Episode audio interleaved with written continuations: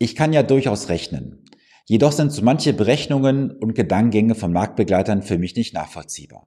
Heute präsentiere ich dir wieder einen Fall aus der Praxis, wo ein einziger Satz mich inspiriert hatte, dieses Video aufzunehmen. Denn es sind diese feinen, einfachen Sätze, die mich inspirieren, dieses Video aufzunehmen und auch in Zukunft, weil ich einfach möchte, dass du als Anleger, als Zuschauer, als Follower nicht denselben Fehler machst wie viele andere da draußen, weil wir haben in Deutschland einfach viel zu wenig Finanzbildung und deswegen lassen wir uns auch gerne einen Bären aufbinden. Ich gehe mal kurz in die Ausgangssituation für dich, damit du auch weißt, worum es geht. Also folgende Situation. Die junge Frau hatte Anfang 2022 bei ihrer örtlichen Bank einen entsprechenden Betrag einmalig investiert in einen aktiv äh, gemanagten Investmentfonds. Aktiv gemanagte Investmentfonds wissen wir ja aus äh, diversen Berichten, auch ich habe es ja häufiger schon gesagt, dass diese in der Verwaltung sehr, sehr teuer sind und oft auch nichts bringen. Das ist auch soweit richtig, das ist auch entsprechend nachgewiesen durch Studien, durch Untersuchungen, dass halt das aktive Management in der Regel über lange Zeit nichts bringt. So, du weißt ja, was 2022 im Februar passiert ist. Der Ukraine-Konflikt ist eskaliert, die Kurse gingen nach unten und so hat sich diese junge Frau dann auch Richtung Ende 2022 einen Berater genommen, weil sie vor der Herausforderung stand, soll ich jetzt diesen Fonds behalten, verkaufen, umtauschen, wie auch immer. So, und jetzt gibt es natürlich mehrere Möglichkeiten, was man machen könnte. Ich verkaufe diesen aktiven Fonds und tausche ihn gegen einen anderen aktiven Fonds oder man kauft letztendlich einen ETF. Kurz inspiriert für dich, was ist ein ETF? Ein ETF ist ja das Vehikel, wo alle äh, aktuell schreien, hurra, das ist das, was du haben musst als Anleger. Und ich möchte dich ein bisschen einbremsen und sagen, hey, fahr mal einen Gang zurück. Ein ETF kann auch für dich eine ganz gefährliche Investition sein. Warum? Ein ETF ist nichts anderes als ein Werkzeug, ein Vehikel. Und dieses Werkzeug richtig eingesetzt ist für dich letztendlich durchaus von Vorteil. Falsch eingesetzt ist es auch ein Nachteil für dich natürlich. Und ich vergleiche das gerne in der Bildersprache. Wenn ich jetzt hier in der Hand ein Messer hätte ist das Messer erstmal grundsätzlich nichts Schlechtes. Ich kann mit diesem Messer jetzt jemanden töten oder ich kann mir das Stück ein äh, Steak abschneiden und dieses Stück Fleisch dann auch genießen. Und das ist das, was viele Anleger leider vergessen bei den Überlegungen, wenn sie sich mit dem Thema Investment beschäftigen. Sie kaufen sich dann irgendwelche Magazine, schauen im Internet nach und sehen dann irgendwelche Rennlisten und Hitlisten von irgendwelchen ETFs und investieren blind einfach rein und bauen sich da irgendwas zusammen. Und ich kann dir sagen, wenn du ETFs falsch einsetzt in der Zusammensetzung, in der ähm, Strukturierung und so weiter, dann kann das für dich auch ganz gefährlich enden. Und es gibt auch Untersuchungen dazu, dass Anleger mit ETFs nicht die Rendite einfahren, die sie sich erhoffen, weil sie das Instrument einfach falsch einsetzen. Also lass dir bitte erstmal in diesem Bereich keinen Bären aufbinden. So, zurück zur Ausgangssituation. Sie fragte diesen Berater konkret, lieber Berater, was soll ich tun? Soll ich diesen Fonds verkaufen? Tauschen, aussitzen, was auch immer, was ist deine Empfehlung? Und dieser Berater hat ja einen Satz gesagt und der hat bei mir wirklich ja für Alarm gesorgt, weil das ist eine Aussage, die für mich mathematisch und auch fachlich nicht nachvollziehbar ist. Und zwar sagte er ja konkret, sie solle diesen Fonds doch verkaufen, denn ein ETF ist ja erstmal kostengünstiger und damit würde sie die Verluste entsprechend schneller ausgleichen. Lass uns erstmal auf die Fakten eingehen. Ist ein ETF erstmal grundsätzlich kostengünstiger als ein ETF? Ja, das stimmt. Nehmen wir mal an, ein aktiver Fonds kostet 1,5% laufende Gebühr, also TER, Total Expense Ratio. Auch da sage ich dir ganz offen, das ist nicht alles, was an Kosten anfällt, weil da wird nicht alles mit einberechnet. Aber bleiben wir mal der Einfachheit halber bei 1,5%. Jetzt hast du auf der anderen Seite einen ETF, der kostet zum Beispiel 0,3%. Da hast du also eine Differenz von genau 1,2%. Diese Kosten würdest du einsparen. Das stimmt durchaus.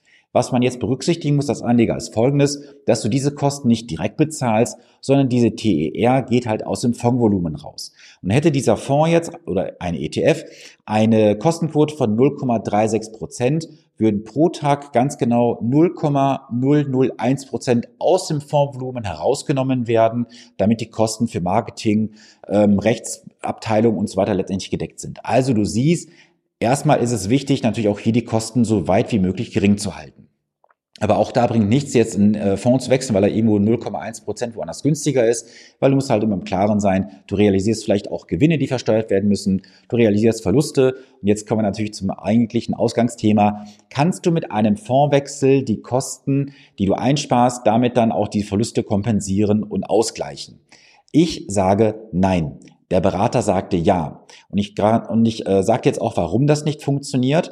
Denn erstmal musst du hingehen und überlegen, bist du jetzt in dem gleichen äh, Bereich unterwegs und investiert wie bisher. Also einfaches Beispiel, du hast bisher einen Fonds, der ausschließlich in Deutschland investiert ist Du würdest jetzt beispielsweise den MSCI World nehmen. Dann würdest du einen deutschen Fonds mit einem weltweiten Fonds vergleichen. Das würde schon mal nicht funktionieren. Der Punkt zwei ist nämlich folgender. Wenn du nur aufgrund dieser Kosteneinsparung letztendlich deinen Verlust ausgleichen möchtest, das kann funktionieren rein mathematisch, dann müssten aber rein theoretisch diese Fonds genau identisch laufen, Tag für Tag identisch. Und das wird nicht funktionieren. Denn selbst wenn du jetzt einen ETF nehmen würdest auf den S&P 500, auf den Eurostock 600, auf den MSCI World, worauf worauf auch immer, hast du immer noch minimale Abweichungen in dem Moment durch Tracking Error, durch Währungen, durch viele andere Möglichkeiten. Und deswegen ist es rein technisch, mathematisch und fachlich nach meinem Dafürhalten nicht möglich, nur aufgrund der Kosteneinsparung einen Verlust auszugleichen. Das kann von ja, ich sag mal, Glück sein in dem Fall, wenn du einen aktiven Fonds verkaufst, Verluste realisierst, gehst in einen ETF rein, dass dann natürlich die Performance entsprechend besser ist. Aber dann ist natürlich die Aussage des Beraters auch nicht richtig gewesen, dass nur aufgrund der Kostenstruktur, die günstiger ist, dann die Verluste ausgleichst, sondern es ist ja dann auch eine ganz andere Performance und Rendite, weil du auch anders investierst. Also was können wir abschließend als Fazit ziehen? Du solltest dir darüber im Klaren sein, wenn du investierst, ist ein ETF grundsätzlich erstmal in Ordnung. Du musst dieses Vehikel nur A richtig einsetzen. B, dieses Vehikel muss mit anderen Vehikeln richtig zusammengesetzt werden und harmonieren. Wie gesagt, wenn du mehrere Messer dann in der Hand hast und diese falsch äh, hältst, ist es für dich auch schädlich. Der dritte Punkt, du kannst aufgrund der reinen Kosteneinsparung keine Verluste kompensieren. Das funktioniert einfach nicht, weil da müssen diese Fonds identisch laufen von der Performance Tag für Tag und das wird nach meiner vollsten Überzeugung nicht passieren.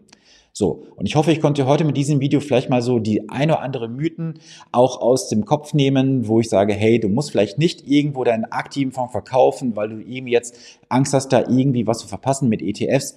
Nein, wenn du sowas machst, solltest du das immer gut überlegt tun, solltest dir gewisse Fragestellungen stellen, darauf Antworten finden und dein unabhängiger Berater kann dir vielleicht die richtigen Fragen stellen. Du findest darauf dann für dich die richtigen Antworten und findest dann auch für dich eine entsprechende Lösung.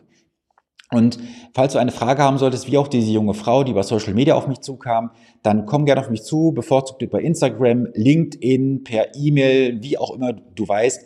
Wenn du einen Weg zu mir suchst, wirst du ihn finden. Und falls du noch einen Themenwunsch hast oder so, komm gerne auf mich zu, weil diese Themen, so wie heute, entstehen einfach durch einfache Sätze im Austausch mit euch. Deswegen also, falls du diesen Kanal noch nicht abonniert hast, ob jetzt YouTube oder Podcast, abonniere diesen Kanal, dann bist du mal up to date, wenn es Neuigkeiten gibt. Und es sind auch für dich, wie ich finde, wertvolle Inspirationen und Impulse, die ich liefere. Also sei gerne dabei, dass du keine weiteren Inhalte verpasst. So, ich wünsche jetzt auf jeden Fall eine gesunde und vor allem auch erfolgreiche Woche. Wir hören uns wieder wie gewohnt am nächsten Montag. Bis dahin. Viele Grüße, dein Sven Stopka.